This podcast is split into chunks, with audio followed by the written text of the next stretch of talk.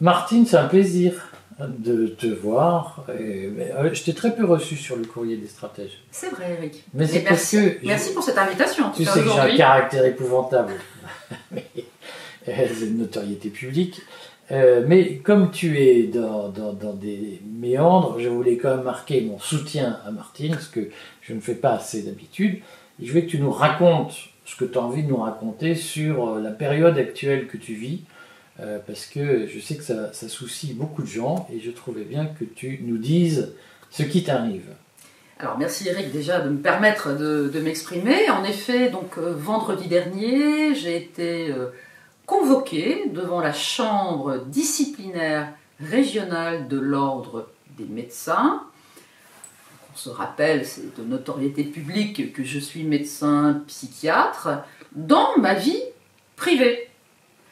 Et que les faits, il semblerait que l'on me reproche, alors je vais expliquer aussi qui me porter plainte contre la députée Martine Vonner, parce qu'en fait, euh, les prises de parole, qu'elles soient dans l'hémicycle ou lors de manifestations ou sur les réseaux, parce que notamment le fameux collectif FakeMed, ah, de temps en temps on dit FakeMed, de temps en temps on dit No FakeMed. Je sais pas, euh, les gens choisiront. C'est peut-être la même chose. C'est peut-être la même chose. En tous les cas, ce collectif, alors qui s'est euh, d'ailleurs rassemblé en association pour pouvoir euh, porter plainte contre moi, en fait, ce collectif a trouvé que plusieurs fois, j'ai eu des tweets malencontreux et ils ont tenté de prouver que ces tweets étaient faits par le docteur Bonner et non pas par Martine Bonner, députée de la Nation. Bon, ça a été euh, assez facile à prouver, je vais y revenir, mais il Donc y c'est des tweets que tu as fait pendant euh, Ah oui, oui ta en- dissidence, si j'ose dire. Pendant, en fait, euh, pendant mon mandat, moi, il se trouve qu'avant d'être élu de la nation, euh, je n'avais aucun, je, n'étais sur aucun des réseaux sociaux. Je n'aime pas ça. Euh, j'avais pas de compte Facebook, j'avais pas de compte Twitter. J'ai créé ces réseaux parce qu'il est du devoir du parlementaire, de l'élu, même peut-être les élus locaux, mais en tout cas, il est le devoir de l'élu de la nation de communiquer avec euh, les citoyens pour expliquer eh ben, le travail parlementaire. Parce que les citoyens vont pas forcément faire la démarche d'aller sur le site de l'Assemblée nationale, où il y a des vidéos, où il y a des... Enfin, on a toute l'activité des parlementaires, mais il faut faire un travail de recherche. Et là, en fait, les parlementaires utilisent ce support, euh, qui est maintenant extrêmement commun. Et donc, ce compte Twitter a été créé en 2017, au moment où j'ai été élu. Et le compte Twitter, il était bien écrit, euh, député de la quatrième circonscription du Bas-Rhin, médecin psychiatre, euh, et puis après il y avait, euh, il y avait différentes choses, et euh, également membre de l'Assemblée parlementaire auprès du Conseil de l'Europe, puisque j'ai rejoint cette Assemblée fin 2017, début 2018. Et donc ce collectif, qui n'est pas un collectif de médecins. Alors je le précise, parce qu'on ne peut être jugé par ses pairs pour une rupture ou un non-respect du, code de déontologie que si euh, il y a une plainte qui émane d'un syndicat euh, de médecins ou d'une association de praticiens. Les choses sont très claires. Or, il suffit d'aller voir sur le site internet du collectif euh, No Med. Euh, bah, c'est- y, a- un petit peu, c'est un peu la cour des miracles. hein. Il y a des médecins, il y a des dentistes, il y a des kinés, mais il y a aussi euh, des gens qui ne sont pas du tout des professionnels du soin. Donc, euh, a priori, leur plainte n'était même pas recevable. Et à côté de ça, il y a le Conseil national de l'ordre des médecins qui en a profité, j'avais envie de dire, pour alourdir un petit peu les choses qui m'étaient euh, reprochées, en pointant surtout euh, ma participation euh, au film Hold Up. Alors que je le rappelle, d'ailleurs ça a été rappelé en séance, quand je prends la parole dans Hold Up, je commence par dire nous les députés. Donc très clairement, c'était la députée qui s'exprimait. En plus, dans le film Hold Up, je ne me suis exprimée que sur mes relations non pas intimes, parce qu'elles étaient très publiques, avec le ministre. Ça n'empêche pas toujours. Non, non, oh là là, mon Dieu, euh, préservez-moi. Euh, en tout cas, mes relations avec le ministre de la Santé, Olivier Véran, et les joutes, les joutes que nous avons eues euh, à l'Assemblée nationale, joutes extrêmement déséquilibrées, parce qu'on sait qu'on coupe le micro aux parlementaires et on peut laisser un ministre injurier, menacé, être d'une violence verbale euh, vis-à-vis de la parlementaire que j'étais. Il, il y, a une mémoire, euh, une mémoire à l'Assemblée nationale de tous ces temps forts. Et donc. Bon, je, vais quand même te taquiner parce que. Mais. Euh, on rappelle que tu as été rapporteur adjoint de la commission des affaires sociales. J'ai été vice-présidente adjointe. Vice-présidente adjointe et que Olivier Véran en était le président non, à ce moment-là, il était simple parlementaire. Ah. Quand j'étais vice-présidente de la, de, la, commission, il était simple parlementaire. Et comment vous vous entendiez à l'époque?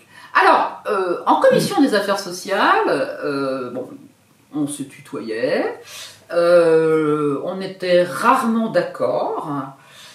progressivement et assez vite, mais on y reviendra peut-être, moi sur certains sujets, je n'ai pas voté euh, le doigt sur la couture du pantalon comme la République en marche aurait voulu que je vote, notamment sur les questions du budget de la sécurité sociale.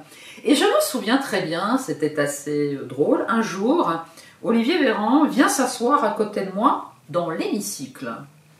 Et c'était une séance publique, donc il n'était pas ministre, hein, il était encore député. Il vient s'asseoir à côté de moi et me dit... Euh, mais Martine, euh, j'ai quand même euh, pris connaissance de ton curriculum vitae et maintenant je comprends mieux pourquoi tu es aussi pointu sur les sujets réglementaires, en effet, j'ai un parcours, euh, on va dire, de chargé de mission en agence régionale d'hospitalisation. Après, j'ai bossé dans le privé. Ensuite, j'ai bossé dans, le, dans, le, dans une association. Ensuite, j'ai bossé euh, comme directeur médical du SAMU social de Paris. Donc, la question des migrants, des personnes en situation irrégulière, je la maîtrisais sur le bout des doigts. Et donc, il avait eu l'air assez épaté. Et il m'a dit, euh, bon, peut-être que de temps en temps, je ferais bien d'écouter ce que tu dis. Mais bon, voilà. Donc moi j'ai dit, écoute Olivier, euh, en tout cas, tu sais qu'en effet, en effet, on n'est pas souvent d'accord, mais c'est comme ça. Et les débats à l'Assemblée nationale sont faits pour enrichir la réflexion, sont faits pour être force de proposition de choses différentes. On n'est pas là, malheureusement si, parce qu'aujourd'hui, je vois à quel point les sénateurs et les parlementaires, euh, même déjà, quand j'y étais, euh, moi j'étais effrayé de ce qui se passait et surtout de la façon dont ils validaient euh, ce qui était demandé par le gouvernement. voilà, moi c'est peut-être parce que j'ai toujours été rebelle hein, et, je n'ai jamais pu accepter qu'on me dicte ma façon de penser, ma façon de réfléchir, ma façon de travailler et surtout ma façon de voter. C'était pas possible pour moi. Je voulais juste revenir quelques instants sur euh, le déroulé à la chambre disciplinaire. Voilà, le déroulé à la chambre disciplinaire de Nancy, parce que franchement, cette, euh, il n'était pas question euh, de fuir cette procédure, même si à tout moment, avec mon conseil, maître Carlo Brusa. Le fameux Carlo Brusa. Voilà, on s'est demandé au fond ce que je faisais là. Est-ce que cette juridiction ordinale avait quelque chose à dire sur les agissements de la députée Martine Vonnet Mais euh, il était très important pour nous d'être présents et de pouvoir expliquer, en effet, euh, quelle a été mon attitude pendant cinq ans, quelles ont été mes, mes prises de position, encore une fois, en tant que députée de la nation. Parce que ce que j'ai précisé euh, à la Chambre, c'est que quand je prenais parole euh, à Nice, à Marseille, euh, à Saint-Malo, à, Quimperlé, etc., je n'ai jamais rompu, en tout cas, le respect vis-à-vis de mes collègues parlementaires. Donc j'ai toujours respecté le code de déontologie de l'Assemblée nationale, qui consiste en quoi? On est député de la nation. On a été élu sur un territoire, mais on est député de l'ensemble du territoire, y compris en Outre-mer. Et quand on se déplace ailleurs, la décence et le respect veut qu'on prévient les parlementaires. Et moi, j'allais jusqu'à prévenir les élus locaux. que j'étais dans leur commune, etc. Donc ces prises de parole publiques, d'ailleurs il a bien été précisé par le Conseil du Conseil national de l'ordre, que j'avais toujours mon écharpe. Donc, ce qui prouve bien que c'est la parlementaire qui, qui, se déplaçait. qui se déplaçait. Et donc, la jurisprudence des députés qui ont déjà été condamnés. Il y a une jurisprudence Noël ma mère. Mais pourquoi? Parce que la présidence de l'Assemblée nationale avait saisi le pénal pour rupture ou non-respect de la déontologie parlementaire. Ça n'a jamais été le cas me concernant. Pendant cinq ans, euh, le président de l'Assemblée nationale a trouvé que je, ne dépassais pas les, bornes. les bornes et que je, et je respectais le code de déontologie. Donc là, c'est tout ce qu'on nous avons expliqué. Dialogue tout à fait serein. Voilà, franchement, ça, bon, ça a été long, ça a duré plus de trois heures, mais euh, l'écoute a été, euh, on va dire, respectée des deux côtés. le magistrat a pu également me donner la parole, donc tout cela a été en tout cas un déroulé qui était un peu, enfin c'est une grande première pour moi parce que c'est la première fois que je me trouvais devant mes pères, devant mes pères, euh, médecins, et surtout, alors c'est pas du tout une, procédure euh, qui a été euh, un petit peu différente pour moi, mais c'est vrai que je n'avais pas eu l'étape de conciliation au niveau du conseil départemental de l'ordre. C'est tout de suite la chambre disciplinaire régionale qui avait été saisie. Mais bon, c'est pas, c'est pas un défaut de procédure, ça peut se passer comme ça. Mais il n'y avait pas eu un premier échange avec mes pères euh, au niveau de, Strasbourg, ce qui aurait très bien pu se passer. Je pense que là, ils avaient tout de suite compris que ben, devant eux, ils avaient une députée et qu'au fond, euh, ils ne savaient pas trop ce qu'ils allaient, euh, ce qu'ils allaient me dire. Mais bon, donc rendu, rendu le 25 novembre, ça va venir somme toute assez vite. Tu es optimiste ou pas? Je suis sortie de là assez sereine j'ai pu débriefer avec mon avocat. Alors, vu euh, ce qui se passe actuellement et les différentes personnes aujourd'hui euh, qui se trouvent euh, condamnées ou qui, sont, qui passent devant différentes juridictions, d'ailleurs, je voulais faire un petit signe puisqu'aujourd'hui, même mon confrère, le docteur Augier, chef de service à Lons-le-Saunier, euh, est lui-même convoqué, devant la chambre disciplinaire euh, euh, à Dijon, je crois. Et voilà, un petit, un petit clin d'œil de soutien. Donc on se rend compte qu'il y a énormément, énormément de professionnels de santé, alors là, qui n'étaient pas élus, hein, mais qui se sont émus de la seule stratégie gouvernementale et de la seule voie, en tout cas vaccinale, et qui sont aujourd'hui euh, à signer, à comparaître. Euh, et puis on a, on a l'exemple aussi de René Chiche, hein, euh, professeur de philosophie, qui lui aussi, parce qu'il a tuté, parce qu'il a exprimé une idée divergente sur les réseaux sociaux, qui aujourd'hui passe, ou, je ne sais pas à quelle date, mais il va passer devant la juridiction de l'éducation nationale. Commission la commission. Le conseil de discipline. Voilà, conseil de discipline. si on se replace dans le contexte, on a comme le cas Alain Houpert, Christian Perron s'en est mieux sorti provisoirement puisqu'il est sous appel.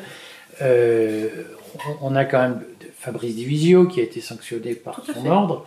Est-ce que tu penses que nous sommes dans une vague de répression politique? Alors, ce qui est sûr, c'est que la liberté d'expression est vraiment mise à mal. On a, on a vraiment, enfin on le voit, on le constate, c'est factuel toutes les personnes, quel que soit, j'allais dire, leur niveau euh, d'engagement, quelle que soit leur profession, qui ont pu euh, mettre en évidence que euh, la stratégie Covid, mais ça va même au-delà de ça. Aujourd'hui, on est dans un environnement où, bah, sur le plan économique, ça va vraiment pas bien. les Français, bah, quand ils vont faire leurs courses, ils trouvent un caddie qui a pris 15-20%. Donc ça devient extrêmement tendu sur, euh, sur les territoires euh, en France. Euh, donc, quelle que soit la posture de ceux qui ne seraient pas en accord avec l'action du gouvernement, la doxa sur la crise Covid, etc., aujourd'hui sont inquiétés à différents niveaux. Donc le constat est quand même que la France ex-pays des Lumières, si on peut le dire comme ça. Mais il y avait Euh, toujours la Bastille. On a embastillé Oui, mais Voltaire, enfin bon, le Marquis de oui, Sade. C'est vrai, c'est vrai, c'est vrai. Mais on se souvient aussi qu'au moment de la prise de la Bastille, au fond, il n'y avait que 13 personnes à l'intérieur. Oui, voilà. mais euh, c'est important quand même de le dire, parce qu'il ne faut pas nier l'histoire. Et, et d'ailleurs, c'est une, une grande caractéristique de ce gouvernement de dire on, ne regarde pas l'histoire. Parce qu'on pourrait faire des parallèles, justement, entre des postures de gouvernement dans le sens euh, liberticide, et on a vu ce qu'on a connu depuis que euh, Emmanuel Macron a déclaré en mars 2020 que nous étions en guerre, et il l'a martelé. hein. Et là, on est encore sur le régime, euh, ou sous le régime de la peur, voire de la terreur.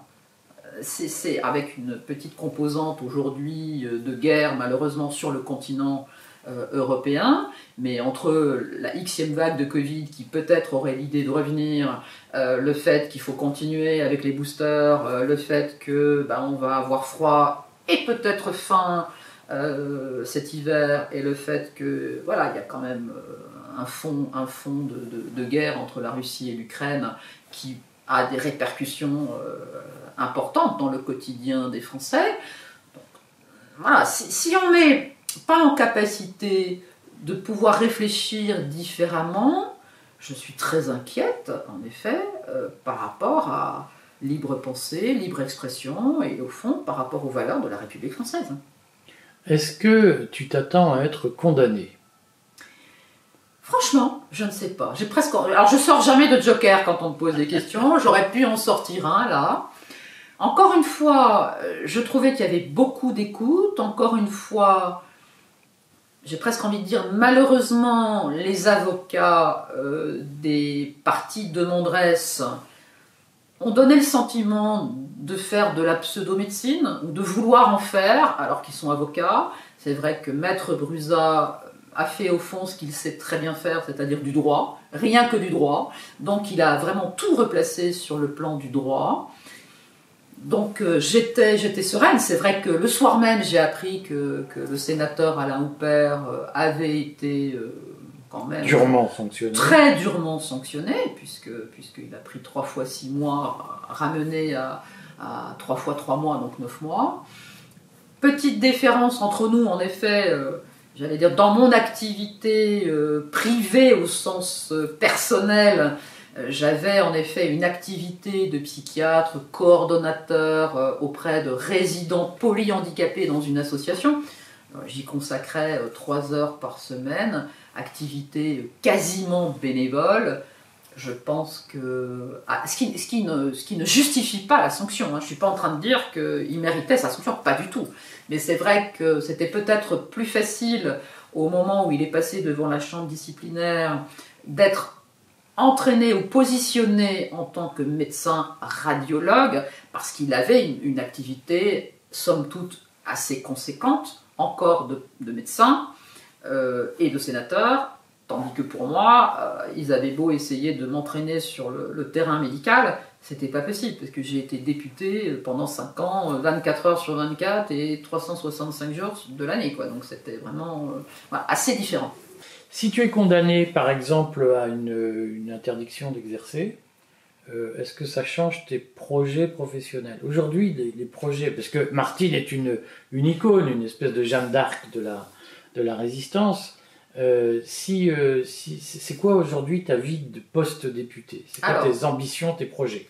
En effet, actuellement, je fais partie des professionnels qui, ayant fait le libre choix de ne pas accepter cette injection Covid-19, donc je fais partie de tous ces soignants qui n'ont pas le droit d'exercer actuellement, puisque la loi du 5 août 2021 il faut le rappeler, et j'insiste, parce que dans la tête des citoyens qui ne sont pas forcément aguerris à cette question, ils ont l'impression que depuis fin juillet, euh, on n'a plus de passe, euh, on est libre de tout, et il n'y a plus cette loi du 5 août en vigueur.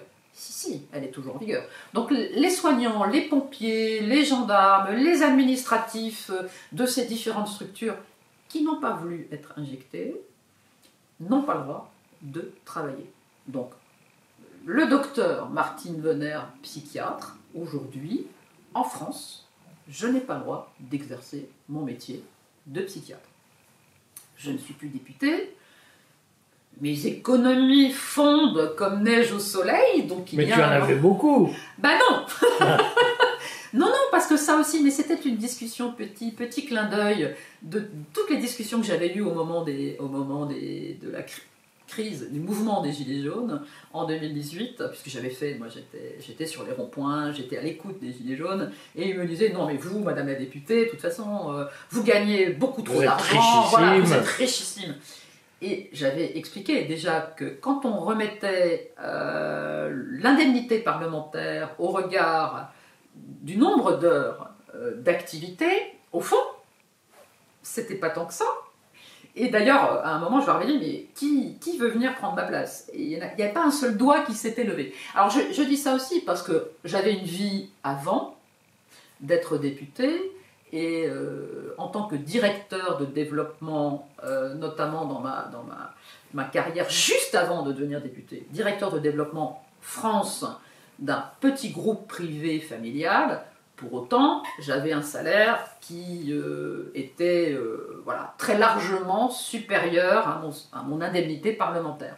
Donc déjà là, j'avais, on va dire, senti un petit peu des choses à la baisse. Quelqu'un qui... Je suis pas du tout matérialiste. Donc je m'adapte. Je m'adapte toujours à la situation.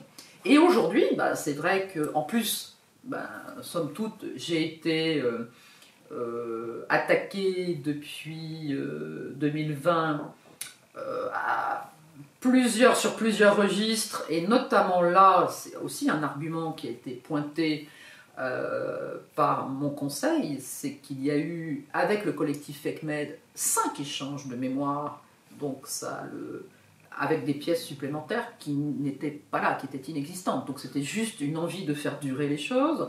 Quatre échanges de mémoire avec le Conseil national. Donc tout ça coûte, au fond, quand même beaucoup d'argent. Il faut, il faut, c'est tout à fait normal. hein, un avocat, il doit être rémunéré pour, euh, pour son activité. Donc, euh, donc au fond, non, les économies, on n'a plus. Alors donc tu vas faire quoi de ta vie maintenant? Ah bah aujourd'hui, je suis en pleine réflexion. Euh, j'ai commencé un livre. J'ai commencé un livre, donc euh, j'espère euh, être très active là dans les prochains temps dans l'écriture. Bon, j'avais encore, puisque j'avais, je m'étais relancée aux, aux législatives en juin, donc il y a eu l'été où il y a eu pas mal de choses encore à consolider. Je suis toujours et encore et avec beaucoup de fierté présidente du parti Ensemble pour les libertés que j'ai créé. Donc là aussi, ça demande quand même aussi du temps, mais il n'y a pas de rémunération. hein. Bien sûr, un président de parti euh, fait ça euh, tout à fait bénévolement. Donc, euh, donc aujourd'hui, je me pose euh, des questions de peut-être une reconversion, je ne sais pas. Boulangère, Pourquoi pas? Bouchère. Après, après euh, soyons très clairs, quand un député de la nation n'est pas réélu, alors moi qui suis euh, en plus très âgé, Ah, j'ai plus que 55 ans, donc on a le droit, à, on va dire, à être aidé financièrement. Pendant, me concernant, ça peut aller, je crois, il faut la vérifier, mais il me semble, de ne pas dire bêtise, je crois que ça peut aller jusqu'à 3 ans. Si on ne trouve pas de travail pour euh, se reconvertir, en effet, euh, il y a un- une, une- une aide financière de la Caisse des dépôts pour les, dé- les ex-députés non réélus. Donc aujourd'hui, j'en bénéficie. Voilà. C'est une aide Mais- financière de combien? Alors, c'est une, me- enfin, c'est une aide financière, grosso modo, euh, qui est équivalent. Alors, on va. euh, La mode actuellement, c'est de compter en SMIC, puisqu'on a entendu qu'une assistante maternelle pouvait toucher jusqu'à 4 SMIC. C'est ce qu'un ministre a osé dire il y a quelques jours dans l'enceinte de l'Assemblée nationale. C'est largement inférieur à ça. Je pourrais dire que c'est l'équivalent de 2 SMIC et demi. Voilà, on compte comme ça maintenant. Donc c'est l'équivalent de 2 SMIC et demi. Voilà. Mais à vie ou euh, Ah c'est Non, temporaire c'est limité dans le temps. C'est limité dans le temps. Et alors, pour ceux qui me connaissent bien, je suis pas du tout du style à ne pas travailler, à voilà. Et puis la psychiatrie me manque. Mes patients, alors moi j'ai jamais eu de cabinet, j'ai jamais eu de cabinet médical, mais je bossais à l'hôpital. Après voilà, j'ai quand même eu une, euh, une euh, activité professionnelle, quelles que soient mes fonctions, même quand j'étais directrice médicale au SAMU social de Paris. je continuais à faire de la psychiatrie de rue parce que j'animais une équipe médicale, il n'y avait pas de psychiatre. Donc, euh, de temps en temps, je faisais des maraudes avec les équipes et j'allais voir des patients qui étaient, enfin des patients, des personnes qui étaient en grande souffrance psychique euh, à la rue euh, à Paris. Donc, je n'ai jamais Et arrêté. Il y en a un paquet. Et il y en a beaucoup parce que 100% des personnes à la rue sont en souffrance psychique. Alors, c'est pas si l'œuf qui a fait la poule ou la poule qui a fait l'œuf, mais on ne peut pas être, euh, on ne peut pas être une semaine dormir euh, dans des conditions euh, extrêmement difficiles et la vie à la rue est d'une grande violence. encore plus quand on est une femme, et il y a beaucoup de femmes. Aujourd'hui, il y a environ 20% de femmes à la rue. Donc oui, il y a une très très grande Ah. souffrance. 20% des personnes à la rue sont oui. des femmes. Oui, oui, ouais, pardon, oui, oui, 20%, là on parle des, des personnes en situation sans domicile, euh, 20% de, de ces personnes sans domicile sont des femmes. Quand j'avais commencé, on, avait, il y avait un taux qui était largement inférieur, mais là, euh, le nombre de femmes augmente. Donc en fait, même quand j'ai eu des postes que je vais qualifier de plus administratifs, j'ai toujours fait des gardes de psychiatrie, j'ai toujours gardé, parce que c'est- je suis devenue médecin par vocation. C'est d'ailleurs une réflexion que j'ai faite euh, en, prenant, en prenant la parole à Nancy après, puisqu'il y avait eu énormément de mobilisation, de soutien, et ça m'a fait chaud au cœur, parce qu'il y avait, y avait plus de 300 personnes qui étaient devant euh, les locaux de la chambre disciplinaire, et quand j'ai pris la parole, j'ai dit au fond, peut-être que les médecins qui se sont levés en disant, mais attention, on nous interdit de travailler, on nous interdit de prescrire certaines molécules, on nous donne des ordres en disant voilà, il n'y a que le vaccin, etc. Peut-être qu'au fond, euh, ceux qui se sont levés, euh, ceux qui ont résisté, c'est peut-être ceux-là qui ont une vraie vocation, qui ont cette médecine dans les tripes. Et quand on a dit son serment d'Hippocrate et quand on a toujours accompagné ses patients avec bienveillance, on ne peut pas accepter que brutalement les Leur mise en danger. leur mise en danger et que les patients soient éloignés du soin. Parce qu'au fond, c'est ça qui s'est passé. Et même, même en dehors du Covid. Les hypertendus, bah, ils n'avaient pas de, de- de- de prise de tension euh, régulière. Les diabétiques, eh ben, ils ont été complètement déséquilibrés. Les cancers, les débuts de tumeurs, etc., moi, mes confrères me disent, mais on n'a jamais vu ça. Ce qu'on a vu arriver un an plus tard, c'est des choses qui étaient dans les livres de médecine parce que des tumeurs évoluaient, etc. Parce que pas prise, pas prise en soin dès le départ. Donc ça, quand on a cette vocation médicale, on ne peut pas admettre que quelqu'un de l'administration, que ce soit aux fonctionnaires du ministère public de la santé, etc., donne des ordres. Quand on est médecin, le médecin, en accord avec son patient, qui normalement doit donner son consentement éclairé pour tout ce que le médecin lui fait, ce lien-là, il est, fort, il on ne peut pas le rompre. Et les médecins qui ont accepté tout ce qui a été euh, avancé comme euh, stratégie de soins du gouvernement, en fait, quand on étudie tout ça, on voit très bien qu'on n'était pas dans le soin, mais plutôt dans le mal traité, donc dans la maltraitance. Moi, je, je m'interroge, je m'interroge euh, sur tous ces praticiens qui sont en permanence dans le stress, qui commencent à 7h le matin, qui finissent à 21h, 22h le soir, qui n'ont pas le temps eux-mêmes d'aller chercher la bonne information, d'aller chercher euh, dans les revues médicales euh, sérieuses et qui se laissent alimenter que par les mails de l'agence régionale de santé qui arrivent, euh, c'est une pluie de mails euh, sur les ordinateurs des médecins et par euh, l'industrie pharmaceutique. Donc s'ils mettent ça de côté, ils auraient peut-être pu voir clair. Mais réellement, on manque de médecins partout, donc ils sont tellement sous pression qu'ils n'ont pas pu. Donc ça, j'essaye toujours de... Ils sont aliénés. Oui, j'essaye toujours de Attends, trouver... je te coupe parce Oui. qu'après tu vas me faire le coup, j'ai pas le temps. Moi j'ai une question importante que je veux te poser. Oui, oui, Eric. Parce que oh, tout le monde te connaît maintenant. Euh, comment tu as fait un jour pour tomber dans la Macronie? Ah Explique-nous, c'est un mystère. Non, j'étais justement dans une phase professionnelle où je n'étais plus du tout en phase avec, euh, avec cette société dans laquelle je travaillais. Donc je me questionnais euh, est-ce que j'allais retourner à l'hôpital? Est-ce que enfin, enfin, j'allais ouvrir mon cabinet de psychiatre, etc. Et mon chemin a croisé, quasiment par hasard, le chemin d'une dame qui est devenue ma directrice de campagne en 2017, euh, qui est devenue mon, mon, pilier d'équipe parlementaire euh, pendant trois ans, de 2017 à fin 2019 ce petit bout de femme, parce que c'est un petit bout de femme, elle, elle avait fait euh, le lancement d'En Marche à Strasbourg le 1er avril 2016. Donc elle était, euh, elle était persuadée que Macron était vraiment euh, l'homme providentiel avant d'être l'homme présidentiel.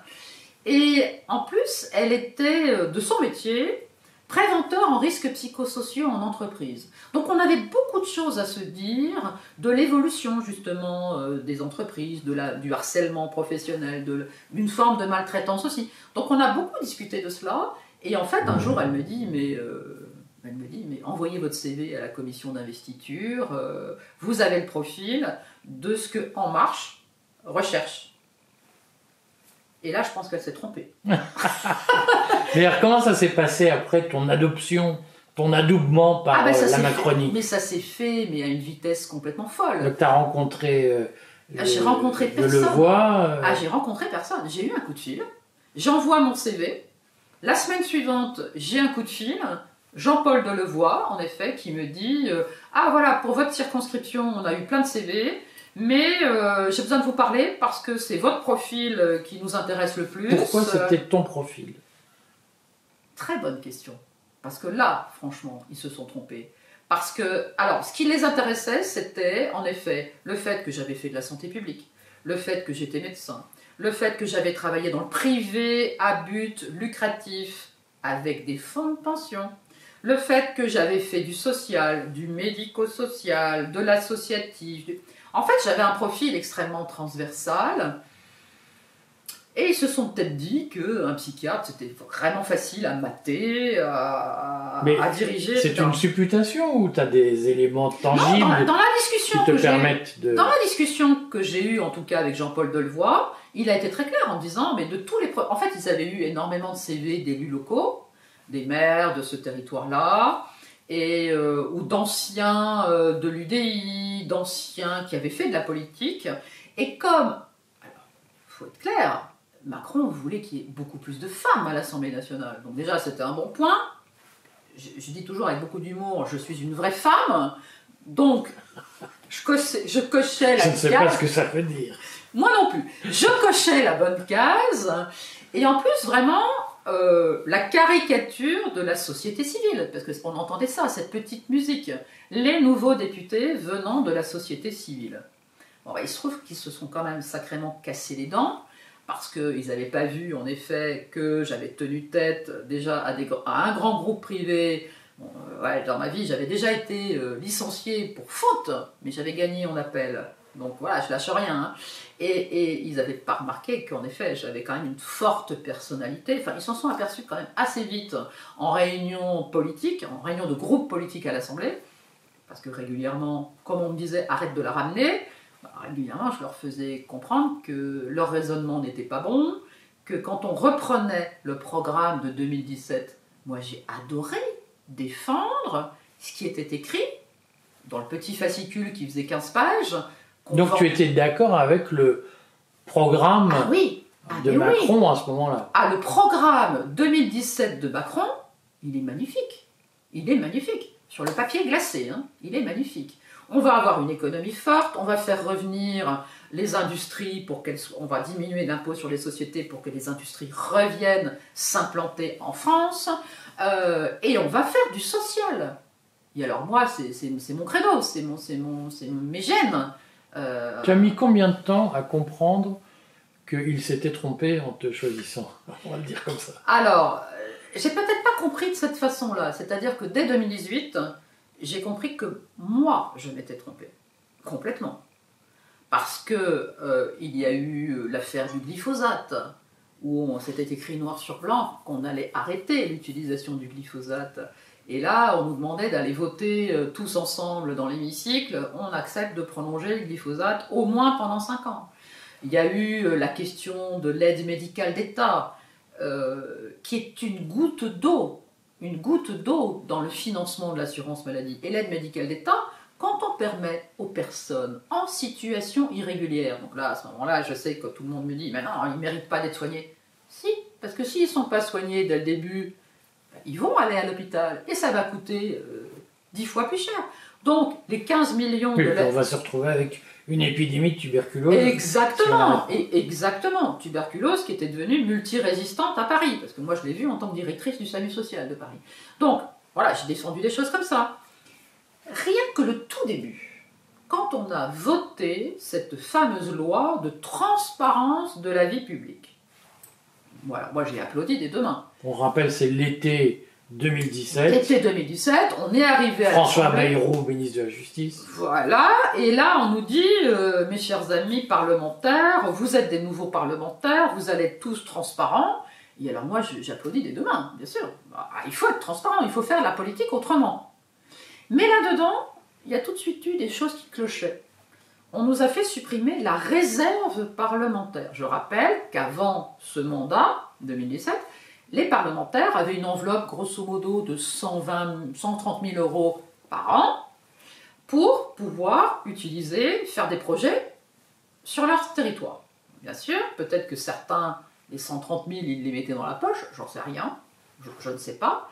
Mais moi, quand j'avais fait campagne pour Macron, j'avais un raisonnement business plan. J'avais dit aux gens, c'est génial, on va avoir 5 fois 130 000, je vais faire un comité citoyen, et avec ce business plan, grosso modo 600 000 euros en 5 ans, c'est les citoyens qui vont décider de quel projet ils veulent mettre en place dans la circonscription. Et pas du saupoudrage, ah bah tiens, tu as besoin de 1000 euros pour une association, attends, je- non, c'était pas cohérent. Bon, moi j'avais cette logique que j'avais déjà mise en œuvre précédemment dans des- dans d'autres moments de vie professionnelle.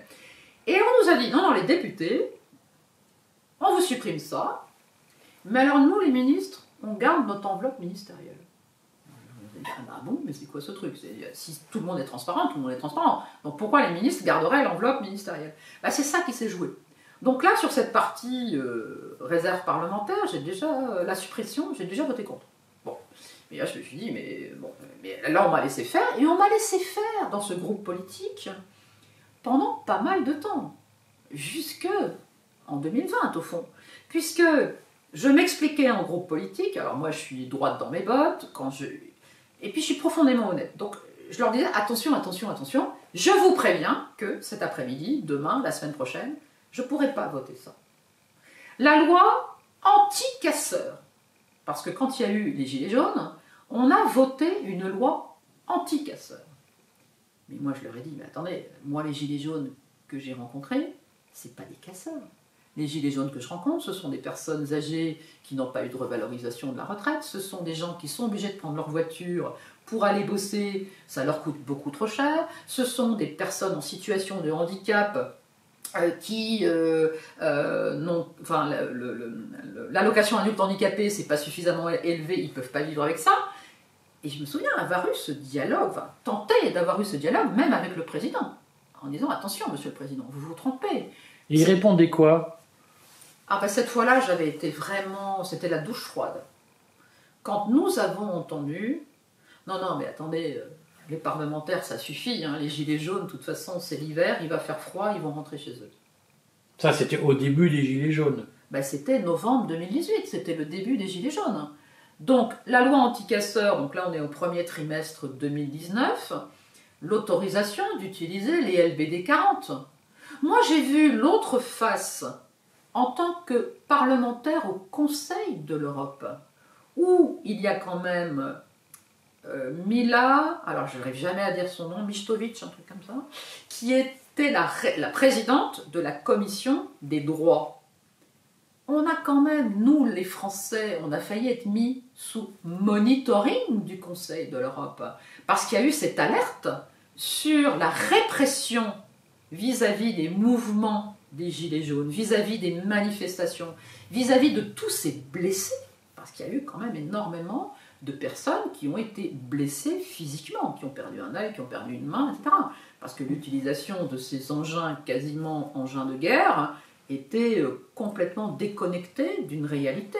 Bien sûr, il y a eu ces, mouvements euh, aux Champs-Élysées, il y a eu l'Arc de Triomphe très symbolique, etc.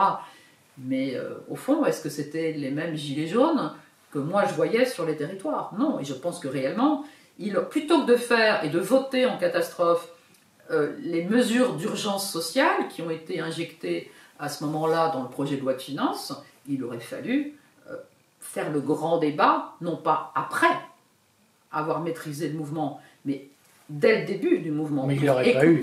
Alors, écouter les Français. Tu vas devoir partir parce que je sais que tu as un timing serré. Ce que j'adorerais, Martine, c'est qu'en fait, on reprenne le temps d'une interview Avec historique où tu nous raconteras tes cinq ans euh, de Oui, parce qu'il y a- de l'intérieur. Voilà, il y, a des petits mouv- il y a des petits moments croustillants, vraiment de bras de fer, euh, notamment avec le Premier ministre, euh, Édouard Philippe, euh, qui, qui avait quand même quasiment trois têtes de plus que moi, mais c'était...